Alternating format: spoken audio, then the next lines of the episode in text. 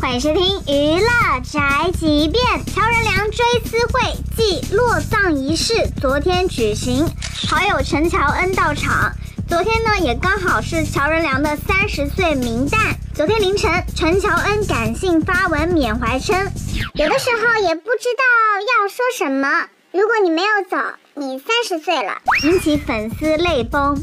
有键盘侠指责陈乔恩一直在消费乔任梁。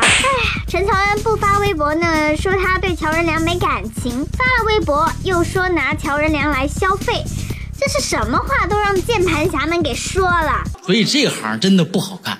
三十岁正是意气风发的年纪，乔任梁真的特别可惜。